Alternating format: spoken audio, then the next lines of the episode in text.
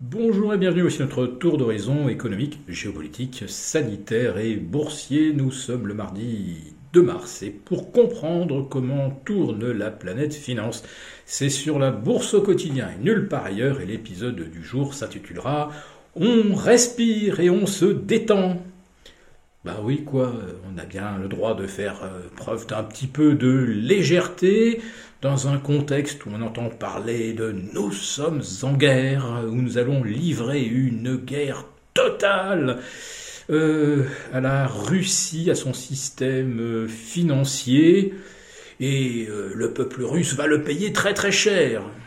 Peuple russe qui, dans son immense majorité, aspire à la paix. Euh, comme tout le monde.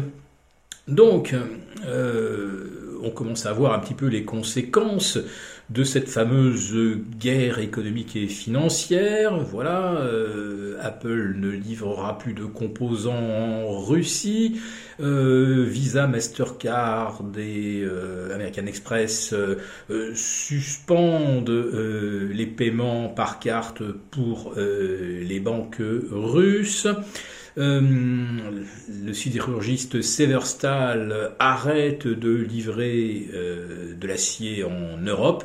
Et puis alors les matières premières, eh bien euh, voilà le pétrole à 113 dollars le baril, 113,80 même, je crois que j'ai vu ça au plus haut. L'aluminium dépasse les 3200 dollars la tonne, je crois que c'est un record historique absolu.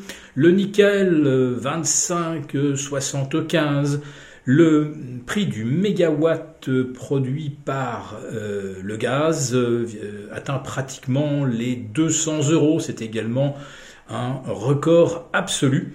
Et euh, l'inflation en zone euro atteint 5,8% au mois de février, après 5,3% au mois de janvier, avec de l'énergie qui a, explosé. Hein, plus 31,7%. Alors oui, euh, on respire et on se détend, ça va bien se passer.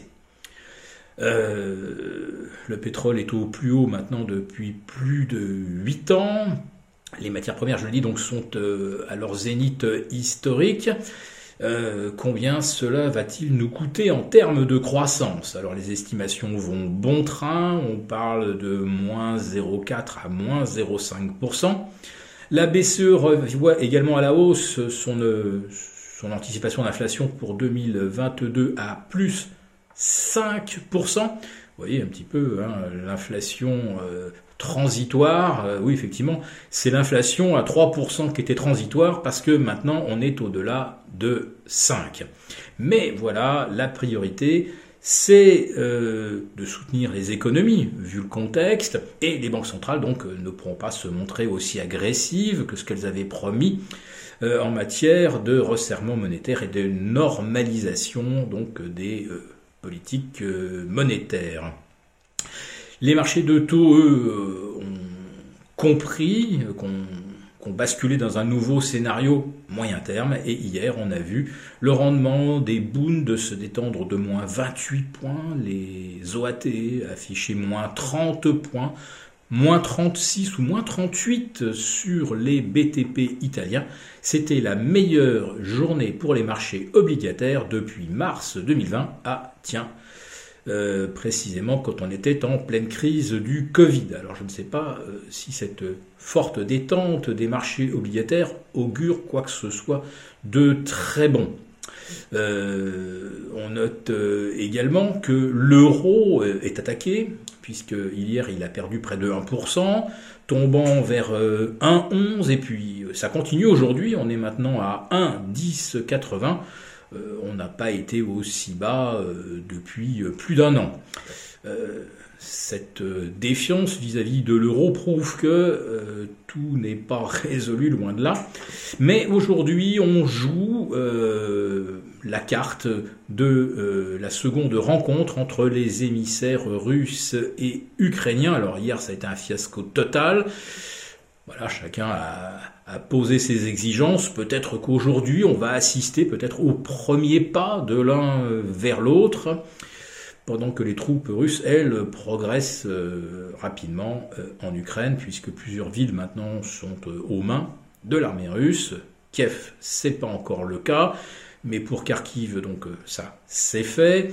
Euh, Mariupol, rappelez-vous, il y a une semaine, je vous disais, euh, les marchés ne veulent pas mourir pour Mariupol. Eh bien, euh, la ville est encerclée et sert de corridor humanitaire pour évacuer les ressortissants étrangers, mais sous contrôle russe.